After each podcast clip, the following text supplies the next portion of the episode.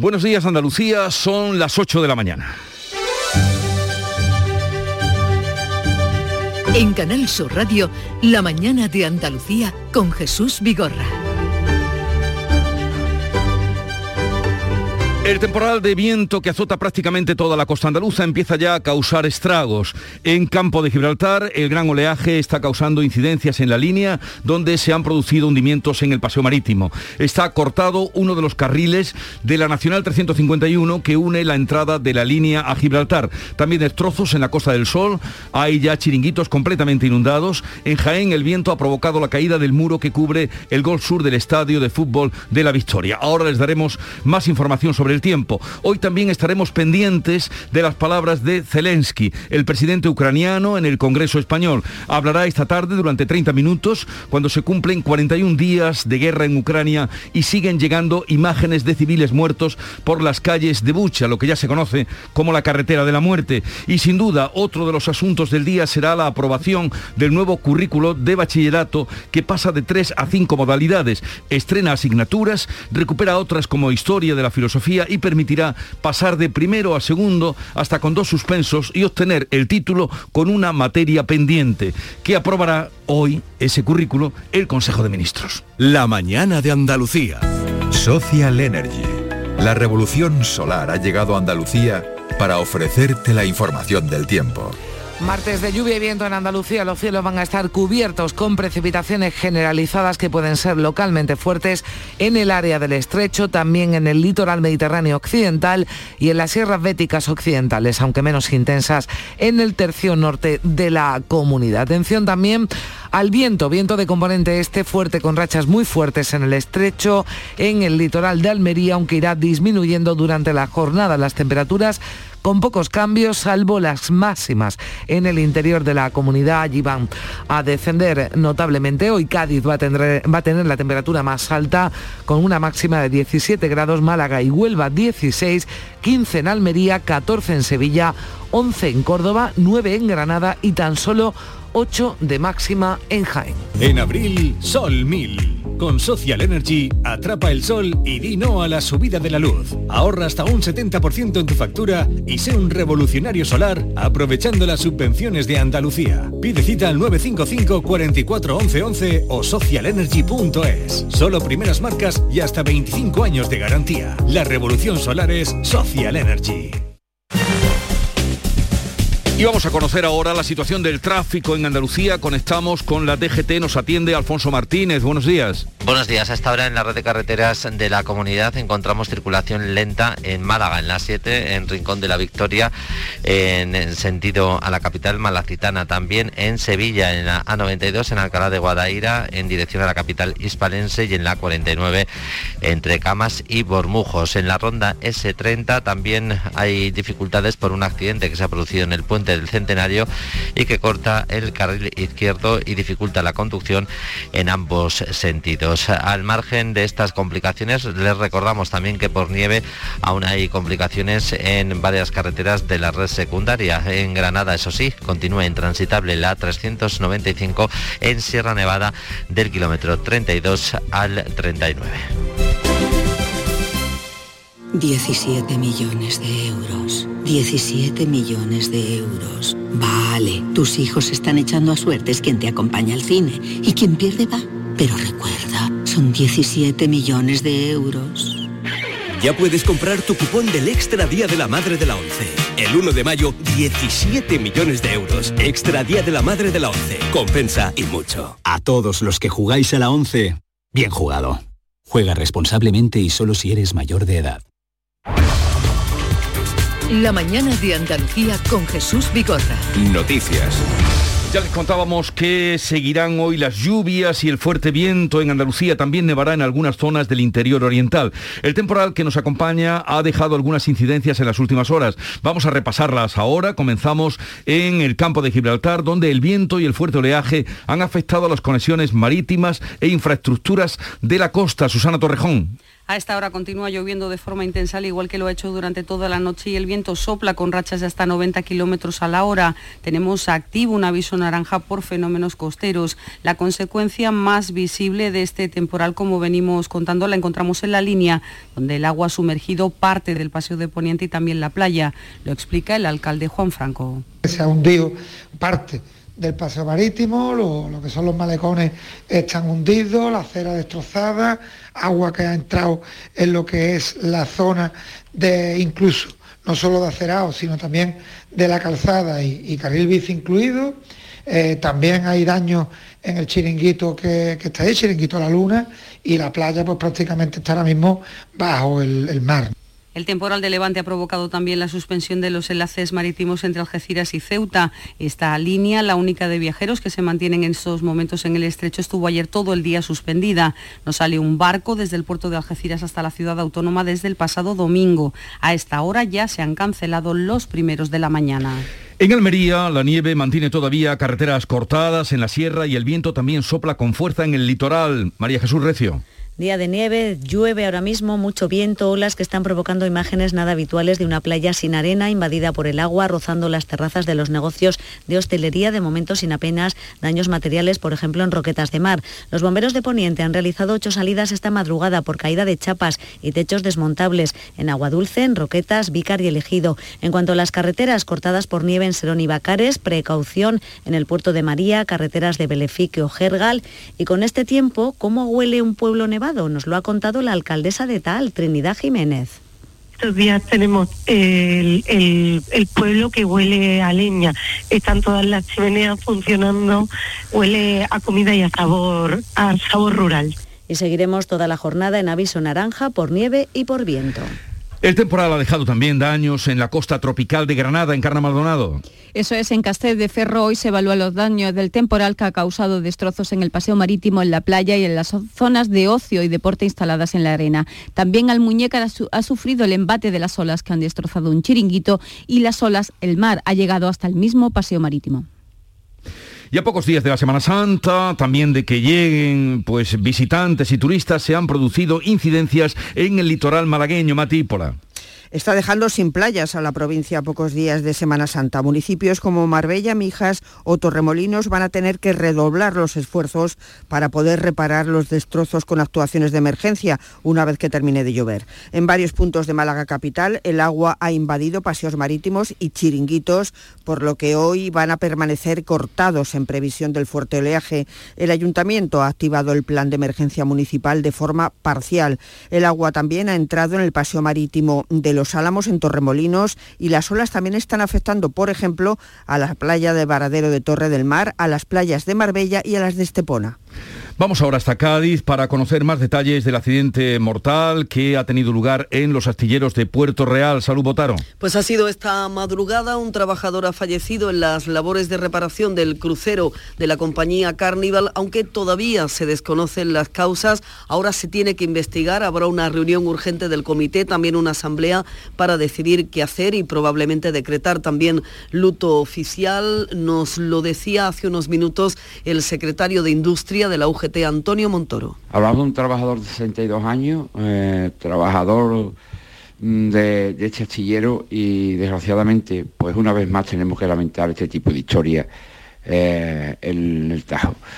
Eh, no, es, no es casualidad, no son casualidades. lo que no se puede permitir es que un trabajador salga de su casa para trabajar y no regrese.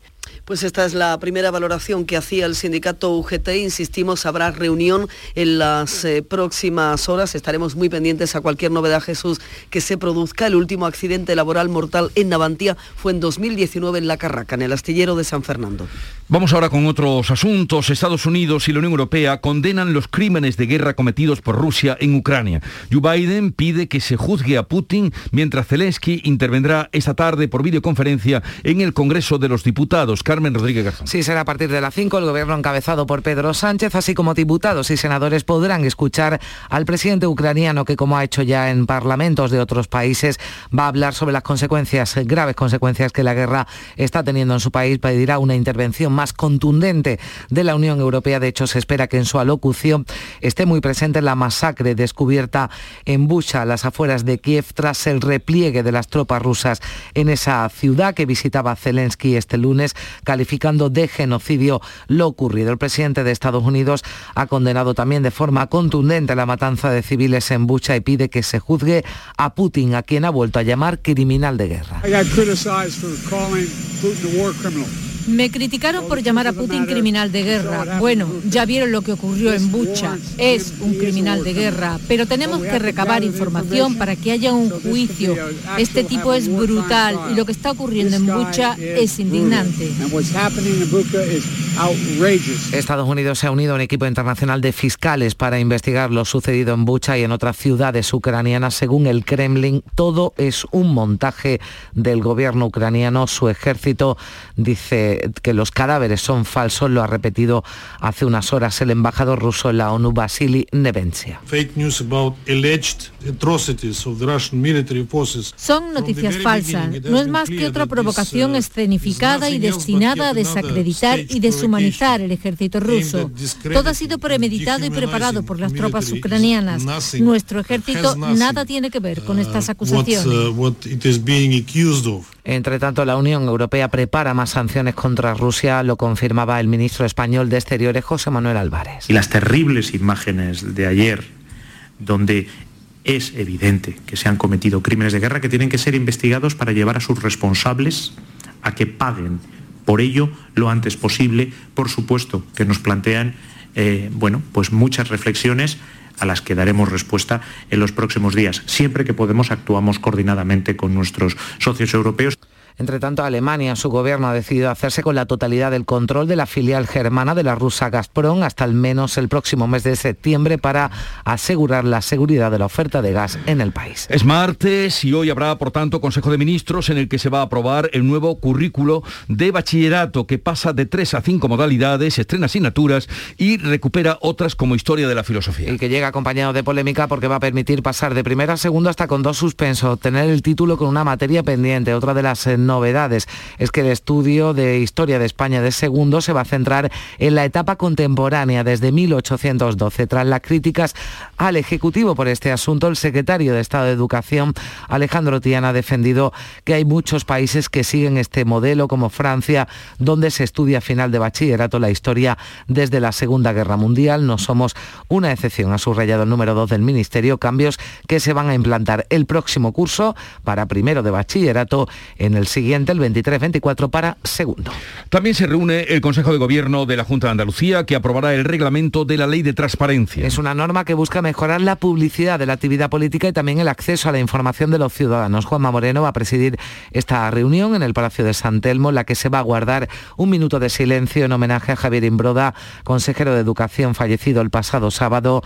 El vicepresidente de la Junta, Juan Marín, ha asumido de momento las competencias, competencias de educación y deporte. Será de forma temporal hasta nombrar a un sustituto. Él decía siempre que, bueno, después de una derrota, después de, de un mal partido, solamente podemos estar tristes un día.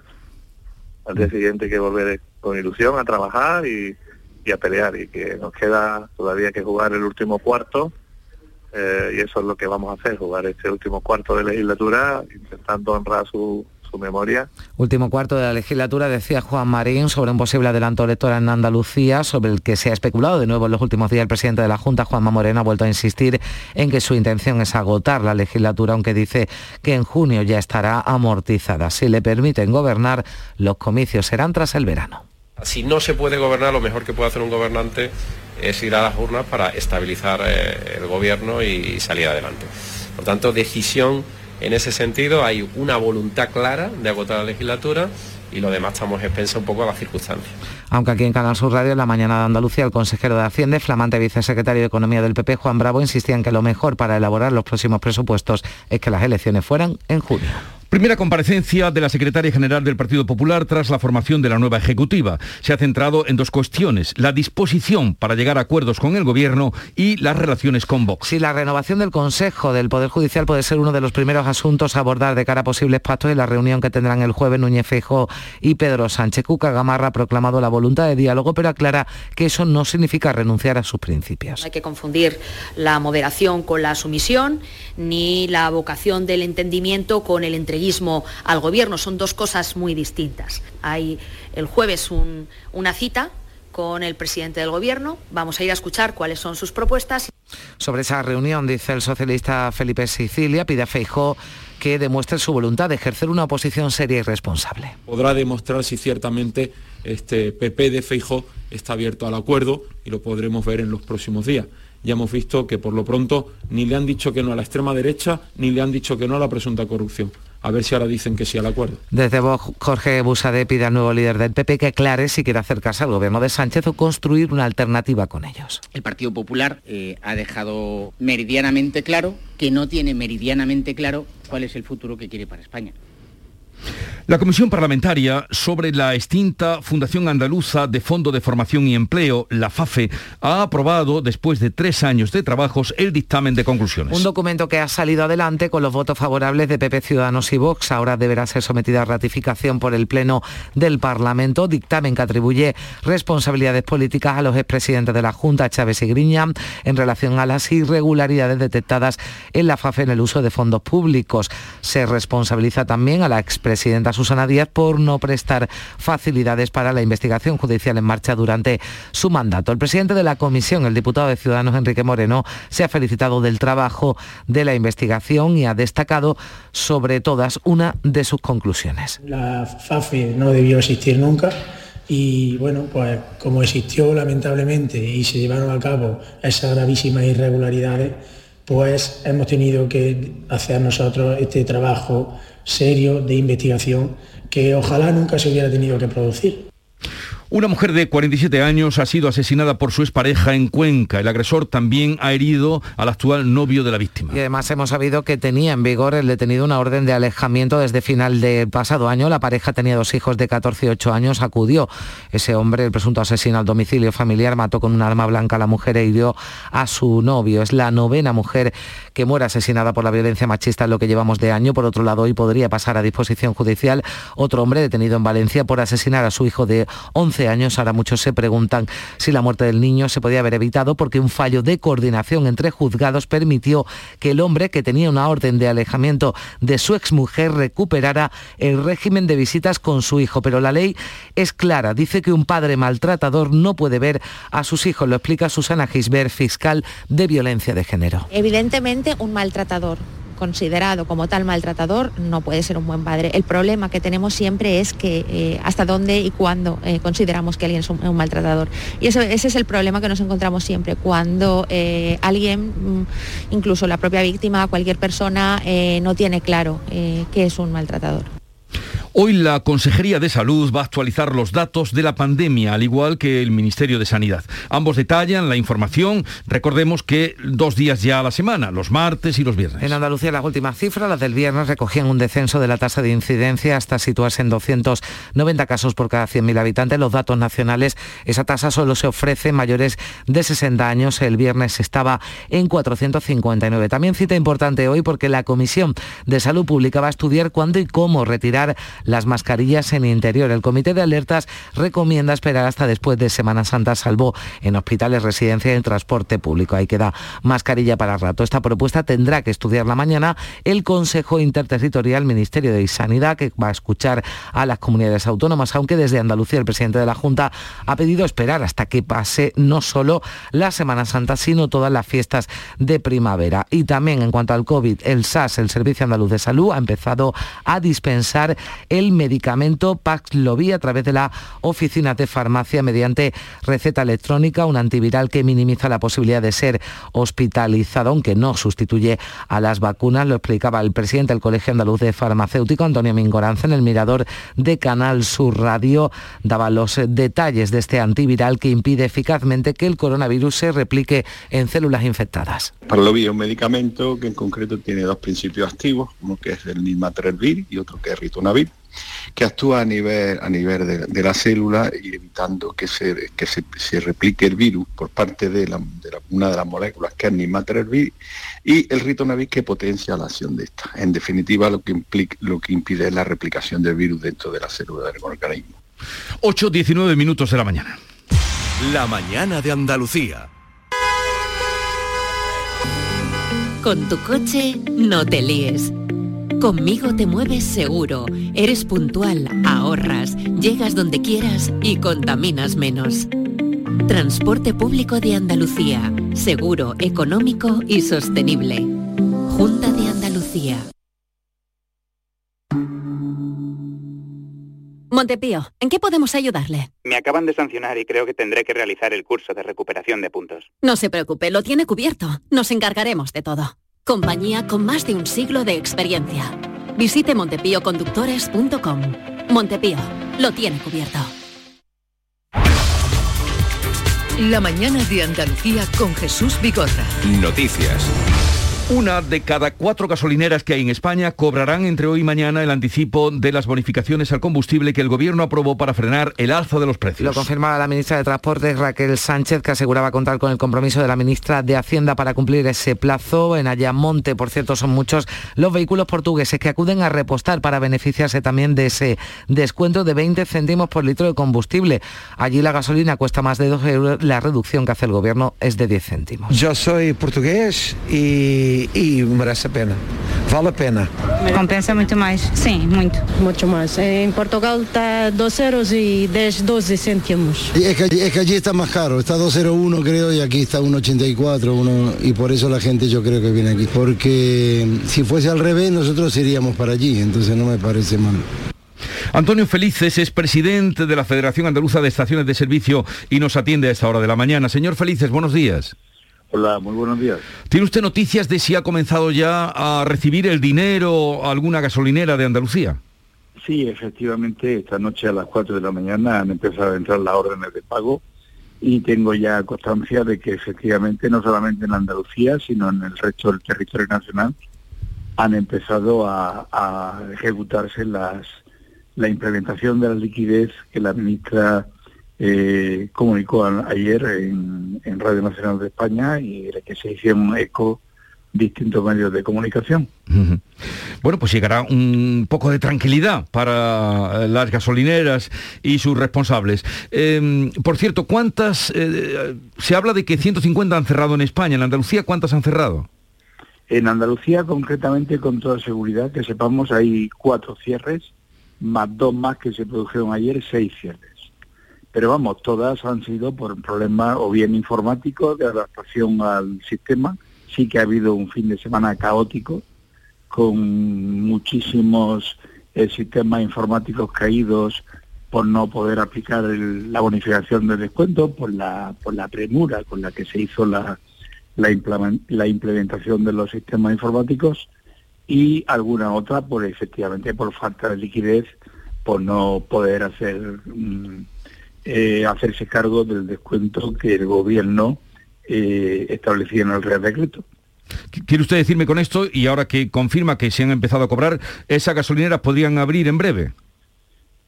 Eh, yo espero y deseo que sí. además, nosotros estábamos muy preocupados porque las pequeñas gasolineras que están en el ámbito rural fundamentalmente podían presentar problemas de liquidez de cara al a la Semana Santa por no poder comprar combustible y efectivamente este ingreso, estos ingresos le van a permitir poder desarrollar su actividad normalmente y no causar ningún perjuicio ni al ciudadano ni al transporte, que era lo que realmente nos preocupaba y nos preocupa bastante. Ahora solamente eh, nos queda esperar que no sea solamente el 80%, sino que se implemente esa liquidez eh, que se debió de implementar desde el principio, Mm. todo se ha dicho. Pues Eh, a 100%. Bueno, pues tranquilidad para los gasolineros. Eh, Antonio Felices, presidente de la Federación Andaluza de Estaciones de Servicio, gracias por estar con nosotros. Un saludo y que vaya todo bien. Muy buen día. Adiós. Comienza en Berlín Fruit Logística, el sector de frutas y hortalizas andaluz acude a la feria agroalimentaria más importante del mundo, una cita a la que Andalucía acude con un nuevo récord de exportaciones agroalimentarias en el mes de enero con respecto al mismo mes del año 2021. Allí se encuentra nuestro compañero Antonio Hermosa. Buenos días. Muy buenos días, Jesús. En unos momentos, como bien has dicho, abre sus puertas en el Centro de Exposiciones y Congresos Mese de Berlín Logística, la feria agroalimentaria más importante que se celebra en el mundo. Hasta aquí vienen los empresarios y agentes comerciales de fruta y hortalizas de Andalucía, arropados por la Junta de Comercio Exterior Extenda de la Consejería de la Presidencia de Administración Pública Interior.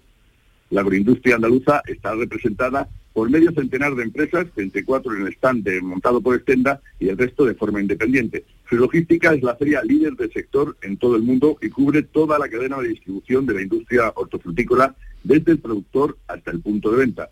Se esperan que hasta el jueves por esta feria pasen 73.000 compradores y visitantes profesionales de más de 135 países. Esta es la cifra que se registró en el año 2020, última edición celebrada, ya que la de 2021 se suspendió por motivos de la pandemia. Los representantes andaluces vienen a mantener reuniones con sus clientes y a buscar nuevos mercados. El último año las exportaciones de fruta y hortalizas crecieron un 6,7% de las ventas hasta alcanzar los 6.181 millones de euros, el 38% del total de España. En esta campaña, a pesar del aumento de los costes de producción, un 11%, de los problemas generados durante los 20 días de huelga del transporte y la incertidumbre provocada por la guerra de Ucrania, los precios se mantienen estables y han crecido debido a la última ola de frío y al miedo por el desabastecimiento en las tiendas y supermercados. También presencia importante de Huelva en Fruit Logística. Fresh Huelva presenta hoy en Berlín su séptimo Congreso de Frutos Rojos. Sebastián Forero. Hola Jesús, ¿qué tal? Muy buenos días. Pues está prevista para los próximos 22 y 23 de junio y lo hace en Berlín, donde precisamente, como comentabais, hoy comienza esa edición de Fruit Logística. Huelva pretende en la capital alemana abrir nuevos mercados para los productos onubenses con nuevas técnicas de conservación del fruto. Quiere llevar el arándano a Canadá. Rafael Domínguez, gerente de Fresh Huelva. Canadá, que lo abrimos el año pasado para lo que es la, la fresa, y este año vamos a intentar abrir el mercado de Canadá para los arándanos. Necesitamos que haya un acuerdo entre ambos países, entre España y Canadá, para que nuestros arándanos puedan llegar allí a Canadá. La importante cita en Alemania se prolongará hasta mañana jueves 7 de abril. Las organizaciones agrarias de Huelva y Almería acuden a una feria que vuelve a celebrarse sin restricciones. Vamos a saludar a Luis Miguel Fernández, que es gerente de Coespal. Eh, señor Fernández, buenos días. Eh, buenos días, encantado de estar con vosotros. Igualmente, ¿con qué expectativas acuden ustedes este año a Fruit Logística? Bueno, la, venimos con mucha ilusión, la gente tiene muchas ganas de volver a, tener reuniones presenciales con las cadenas de distribución. Eh, tenemos el reto de, que aunque los datos, como habéis visto, eh, no son malos y, y- el incremento del volumen de exportaciones va bien, pero tenemos el reto de trasladar a nuestros costes. Ahora mismo el, el sector de la fruta hortaliza tiene un aumento de coste espectacular, estamos hablando de más del 24% de media, y necesitamos que nuestros clientes conozcan esa estructura de costes, entiendan eh, cómo nos está afectando nuestras explotaciones y nuestra industria agroalimentaria para, para poder eh, conseguir eh, por lo menos tener la misma renta que teníamos anterior a la, a la, escalada de, de las costes. ¿no? Por lo tanto, para nosotros es una cita muy importante para tener esa, esa oportunidad de, explicar cara a cara a nuestros clientes la nueva situación para fortalecer las relaciones y también para poder abrir nuevos mercados. Bueno, pues deseamos lo mejor para esa Fruit Logística donde acude eh, el importante sector de Almería, también de Huelva. Gracias por estar con nosotros, suerte y que vaya todo bien. Muchísimas gracias a vosotros. Hasta luego. Eh, les contamos también que Canal Sur se vuelca un año más con la Semana Santa en Andalucía. Este lunes se ha presentado en Málaga la programación especial de la Radio Televisión Pública Andaluza que emitirá en todos sus canales en directo desde las ocho provincias andaluzas. La radio pública va a hacer el mayor despliegue humano y tecnológico de toda la temporada radiofónica, como explicaba en esa presentación Juan de Mellado, el director general de la Radio Televisión Pública de Andalucía. Más de 532 horas en directo, todos los compañeros de los 10 centros de producción van a estar allí donde bueno, ocurra la noticia, en la salida, en los encierros con nuevas posibilidades técnicas que van a permitir eh, mayor movilidad, después va a haber una programación especial también en RAI sobre marchas profesionales. Andalucía se prepara para la celebración de la Semana Santa, toda Andalucía, no solo Canal Sur, con sus procesiones en la calle, expectativas de ocupación turística muy halagüeñas, unas perspectivas pendientes, eso sí, de las reservas de última hora, como contaba Rafael Barba, secretario general de la Federación Andaluza de Hoteles y Alojamientos Turísticos. Condicionada por el clima, condicionada por la situación, en este caso no sanitaria, pero sí económica, todo el adquisitivo de las familias ha caído y otros puntos que a día de hoy todavía están pensando si ya van abrir o no las puertas. Y bares y restaurantes ya empiezan a recibir un goteo constante de llamadas para realizar reservas. Los hosteleros, Javier Frutos, optimista. Tener esa, esa buena Semana Santa de afluencia de público y es verdad que poco a poco pues, se van notando ya esa, esa reserva que, no, que nos ayude poco a poco a recuperar esa normalidad tan necesaria para el sector. Y además las eh, primeras predicciones meteorológicas apuntan a que el inicio de la Semana Santa sea tranquila y eso es lo que esperamos. Llegamos así a las ocho y media de la mañana, sintonizan Canal Sur Radio, tiempo ahora para la información local.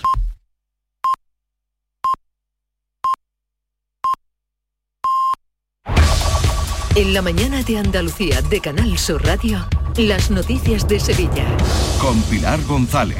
Hola, buenos días. Llueve en toda la provincia, más por la mañana que por la tarde. Lo ha hecho esta noche. Viento del este, las temperaturas bajan. La máxima prevista 13 grados en Écija y Morón, 14 en Sevilla, 18 en Lebrija. A esta hora tenemos 9 grados en la capital y en la carretera hay retenciones en la entrada a Sevilla por la A49 de 5 kilómetros, uno por el patrocinio, dos por la autovía de Coria, uno por la de Mairena, cuatro en el centenario sentido Huelva y dos en sentido Cádiz y un kilómetro y medio en la entrada por el Alamillo, dos en el nudo de la Gota de Leche, sentido Ronda Urbana Norte, donde el tráfico es intenso en ambos sentidos, a la altura de San Lázaro y Pino Montano. También es intenso en la entrada a la ciudad por la Avenida Juan Pablo II, Avenida de Andalucía y Ronda del Tamarguillo, sentido Avenida de la Paz. Automóviles Berrocar, más de mil coches de todas las marcas y modelos. La mejor garantía del mercado, inmejorable financiación, sin sorpresas de última hora y con total transparencia para que la compra de tu nuevo coche sea una decisión inteligente. 50 concesionarios Berrocar y más de 700 talleres concertados en territorio nacional. Entrega a domicilio totalmente gratis.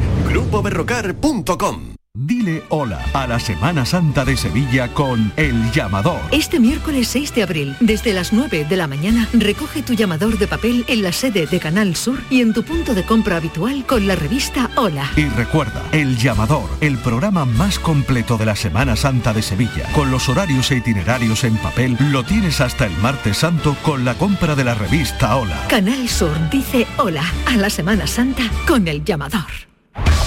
Hoy se le practica la autopsia a dos hermanas halladas muertas en su, casa del barrio de la Macarena. Tenían 82 y 84 años y según las primeras investigaciones habrían muerto por causas naturales. Una cuidaba de la otra que estaba incapacitada. La cuidadora habría fallecido antes y la hermana dependiente unos días después. Hoy se pone en marcha el plan especial de movilidad de la Semana Santa con la peatonalización total de la campana en Sevilla. Se prohíbe el tráfico tanto público como privado hasta el domingo de Ramos. Además, esta mañana comienzan a llegar las sillas a la carrera oficial. Concretamente proceden de una nave de dos hermanas y llegan a la campana, que este año son diferentes, como nos ha contado uno de los transportistas en el programa del Club de los Primeros de Charo Padilla cuando tú sabes que la NEA se moja, pues el abonado se lleva toda la semana pues con el pompi mojado.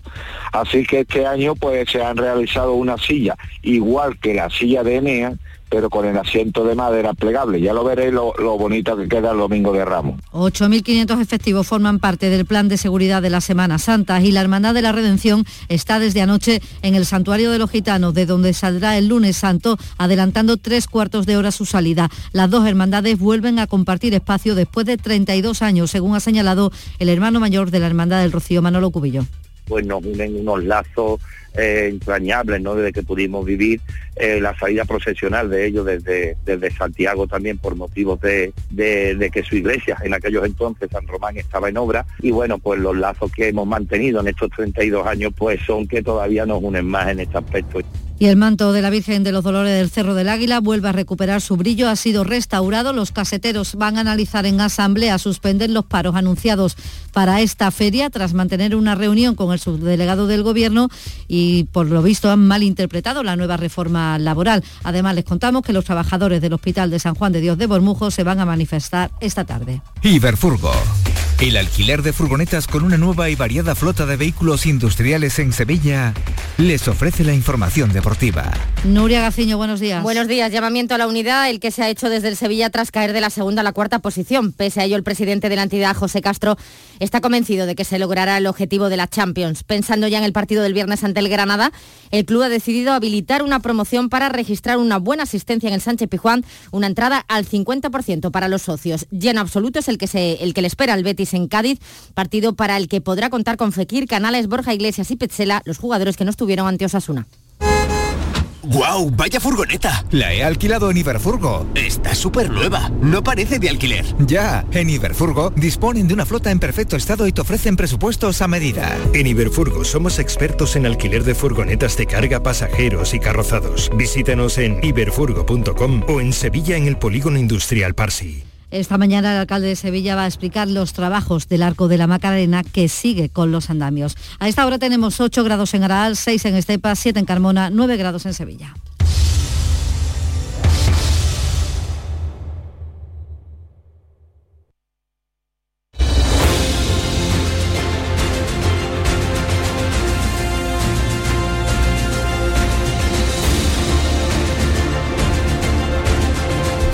Ocho, 35 minutos de la mañana. En un momento abrimos tertulia de actualidad para repasar eh, pues muchas de las noticias que les venimos contando.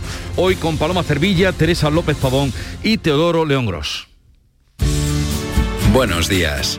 En el sorteo del cupón diario celebrado ayer, el número premiado ha sido 25.404 25404. Asimismo, el número de serie correspondiente a la paga premiado con 3.000 euros al mes durante 25 años ha sido 41041. Recuerda que hoy, como cada martes, tienes un bote millonario en el sorteo del Eurojackpot de la 11. Disfruta del día. Y ya sabes, a todos los que jugáis a la 11, bien jugado. En Canal Sur Radio, por tu salud, responde siempre a tus dudas. Hoy dedicamos el programa a una enfermedad oncológica tan dura como prevenible. Especialistas en cáncer de colon nos hablan de cómo evitarlo, de cómo diagnosticarlo a tiempo y naturalmente en directo todas tus dudas y preguntas. Envíanos tus consultas desde ya en una nota de voz al 616-135-135. 616-135-135. Por tu salud. De lunes a viernes, desde las 6 de la tarde, con Enrique Jesús Moreno. Súmate a Canal Sur Radio, la radio de Andalucía. Frutos secos Reyes, mucho más que pipas. Disfruta con nuestra deliciosa variedad de frutos secos, snacks y golosinas en los más de 35.000 puntos de venta que tenemos en Andalucía o en frutosecorreyes.es. Ah, y ahora con tu pedido a partir de 20 euros, te los llevamos a casa gratis. Frutos secos Reyes, tus frutos secos de siempre. Buenos días. En el sorteo de mi día de la 11 de ayer, la fecha ganadora ha sido 27 de junio de 2012. Y el número de la suerte, el 9. Recuerda que hoy, como cada martes, tienes un bote millonario en el sorteo del Eurojackpot de la 11. Disfruta del día. Y ya sabes, a todos los que jugáis a la 11, bien jugado. ¿Por qué Agua Sierra Cazorla es única? El equilibrio de su manantial es único, el más ligero en sodio, la idónea para la tensión arterial, más rica en magnesio, calcio y bicarbonato. Y ahora Agua Sierra Cazorla con los refrescos saludables de verdad, sin azúcar y sin gas, más naranja y limón. Agua Sierra Cazorla, la única en calidad certificada.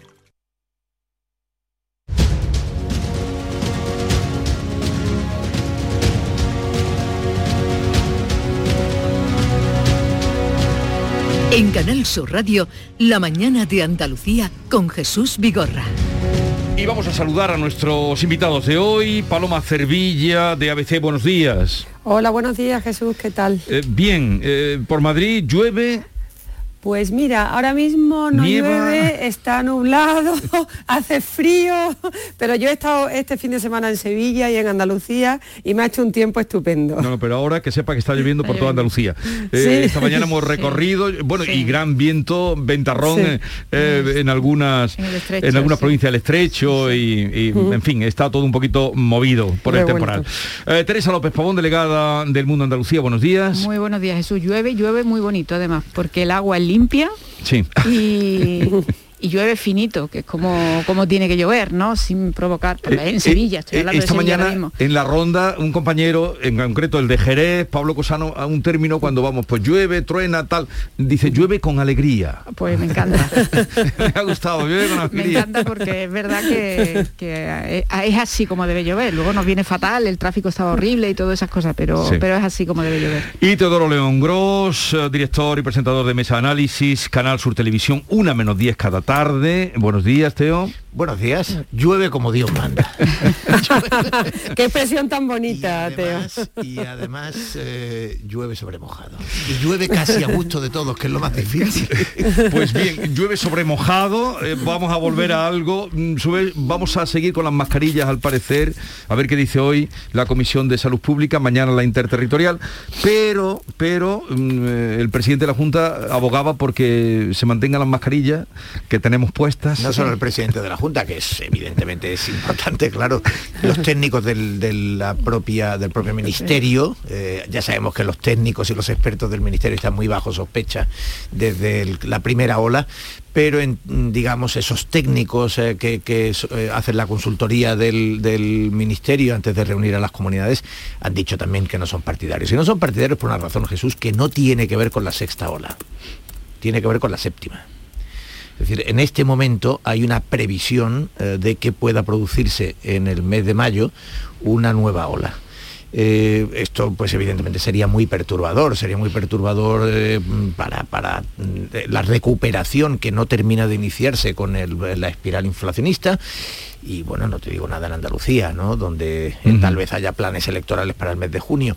Y, pero en cualquier caso sería muy perturbador porque de nuevo habría enfermos, habría tensión sanitaria y habría fallecimientos, aunque cada vez esas olas sean menores. ¿Qué ocurre? Que la semana pasada el Congreso de los Diputados votó reclamar al gobierno que acabe con las mascarillas en el interior, que acabe con las mascarillas obligatorias, evidentemente en vo- voluntariedad.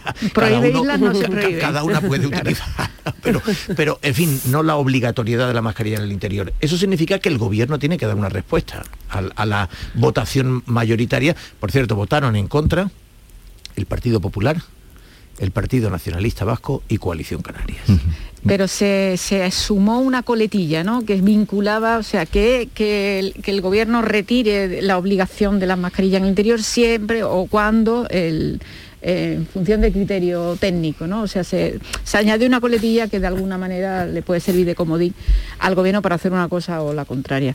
En cualquier caso, eh, yo creo que ahora mismo sí hay consenso en que en Semana Santa se van a mantener. El problema en Andalucía es que después de la Semana Santa vienen la- la- las ferias, ¿no? Eh, la primera importante gorda, eh, bueno, creo que la primera en, en Mairena del Sí. Alcor me parece, pero bueno, la, primera de Capital Abril. es la Feria de Abril, luego viene la Feria de Jerez. Entonces, claro, eh, lo que pretende la Junta de Andalucía es extender esa obligación más allá de la Semana Santa, no solo la Semana Santa. Que por otro lado también a mí me parece un poquito hipócrita, porque si se aplica en, la- en el régimen de las casetas, mismo que hay en los restaurantes, en el interior de los restaurantes ya no hay mascarilla. Los camareros. Eh, por ejemplo, sí, pero, hombre, claro, Sí. pero en una caseta se consume, se Y- consume y- además continuamente, con lo cual eh, probablemente, aunque extendiese, se extendiese la, el- la, la obligación de la mascarilla en el interior, yo no sé cómo funcionaría en el régimen interno de una caseta, ¿no? No, un el- poco el- difícil, El ¿no? espacio es... eh, bueno, está reducido. Sí, más además ya no hay aforos, en fin, ya no, ya no hay límite de aforo, me refiero, o sea que, que, que aún así sigue siendo un, momento de va a ser muy complicado, ¿no? De, de- de controlar, ¿no? Con o sin mascarilla obligatoria. Hombre, yo creo que es el debate de utilizar las mascarillas o sí o no, hay que aplicar eh, el sentido común, ¿no? Yo creo que es muy complicado como decía Teresa, que en una, en una feria, en una caseta donde se está bailando cerca, donde se habla, donde mm, eh, hay, hay, una actitud pues más de relajación, es muy difícil estar. se consume alcohol, uno coge su puntillo, se desinhibe, te quiero decir que ahí entran muchos factores. Yo creo que la feria es una situación pues mucho más complicada de controlar, por ejemplo, que la Semana Santa, que efectivamente en la Semana Santa la típica bulla andaluza, pues no pasa nada, está eh, estar, con las mascarillas. Yo de hecho creo que me la voy a poner porque, porque bueno, es muy, es muy peligroso estar tan cerca y tanto tiempo.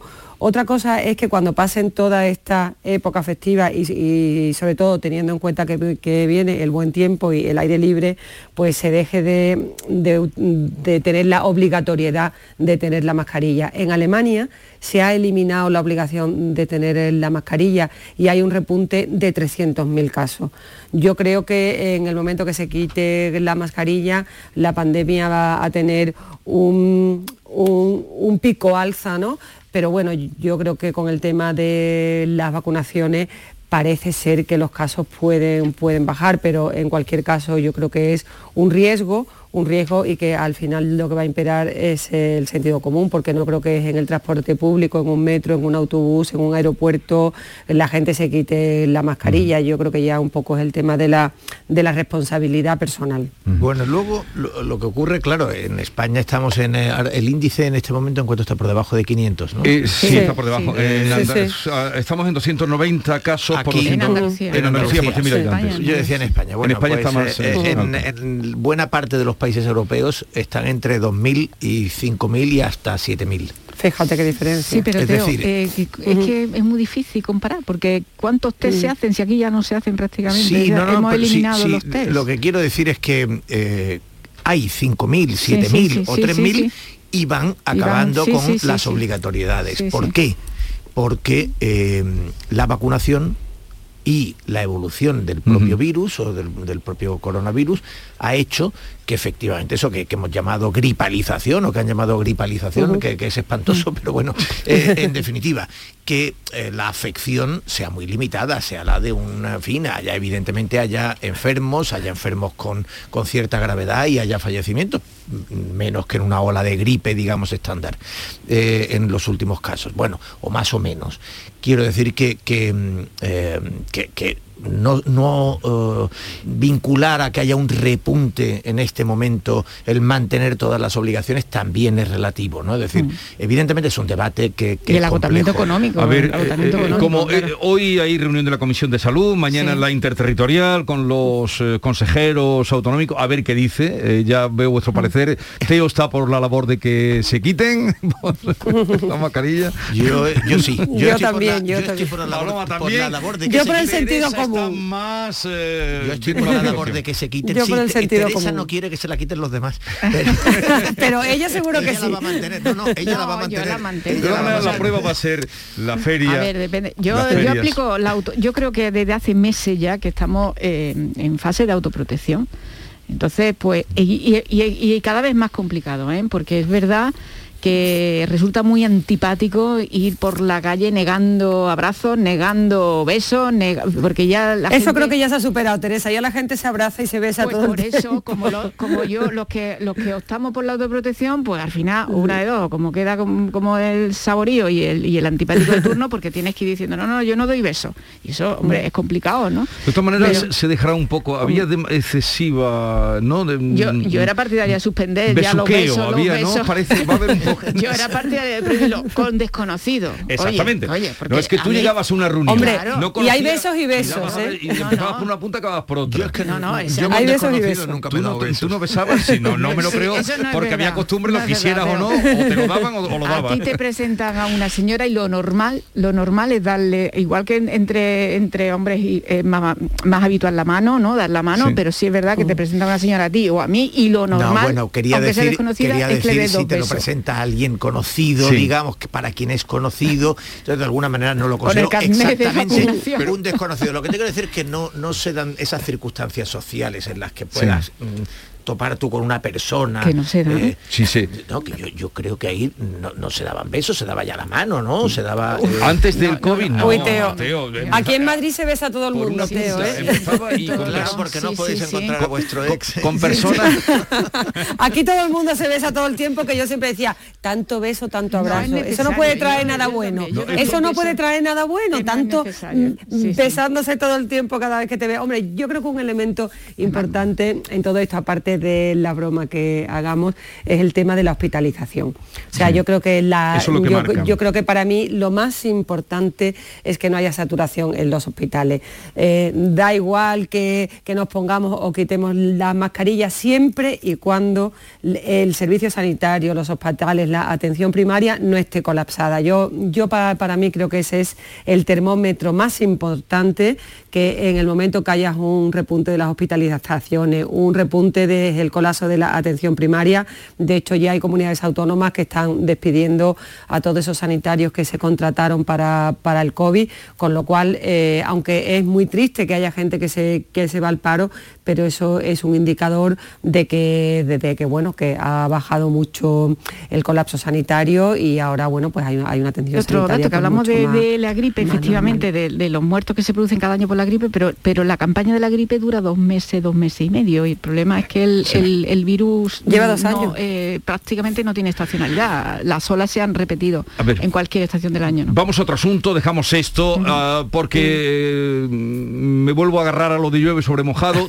Tema de las elecciones, eh, que se ha vuelto a, a suscitar el debate. Tú fuiste el que le arrancaste el compromiso, más o menos, Teo, a Juanma Moreno. Eso fue... octubre o junio. Octubre. El- no, no, pero eh, eso fue el, compromiso, ya en este año. Yo creo que fue la primera semana de diciembre. Exacto, antes de Navidad. Cuando tú ya ya mm, te- ya estaba harto de que tú le insistieras, ya te dijo junio, octubre, octubre, junio. Bueno, vale, pero ahora se vuelve a hablar. Lo dijo mm, José Antonio Nieto el otro día, eh, han O pasado sea, eh, cosas. Jesús, para que yo lo entienda, cuando tú obtienes una información es- son por tus preguntas hábiles y cuando yo la obtengo es porque están hartos de No, no.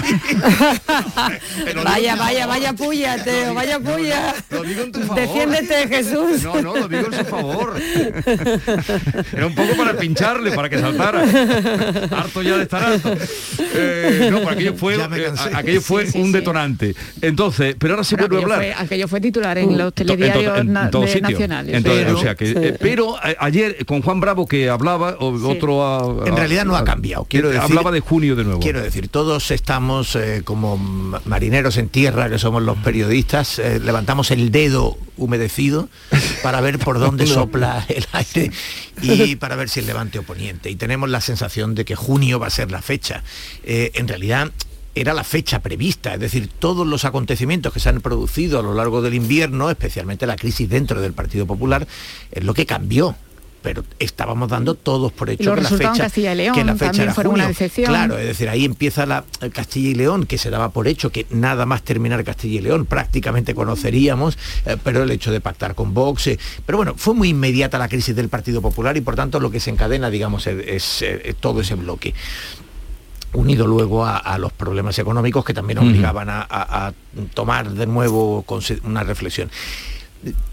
Junio es mejor fecha que otoño. Eh, eh, a- ayer alguien preguntaba en la tertulia, ¿cuántos gobiernos han fracasado electoralmente tras convocar elecciones en otoño? Eh, el otoño es una fecha peligrosa, porque después del verano se acaban las contrataciones, se aumenta el paro siempre, eh, llega el frío, hay algo Llegan los cargos de la tarjeta de Hay crédito. algo ceniciento, hay algo ceniciento en el aire, hay, eh, en fin, no es lo mismo que la primavera, el momento de Y la euforia. alegría, la alegría que hay en Llega- Andalucía en llega junio. claro, llega el verano, llegan las contrataciones masivas eh, que, que- que empiezan entre marzo y abril y a partir de ahí aumentan y sobre todo en junio.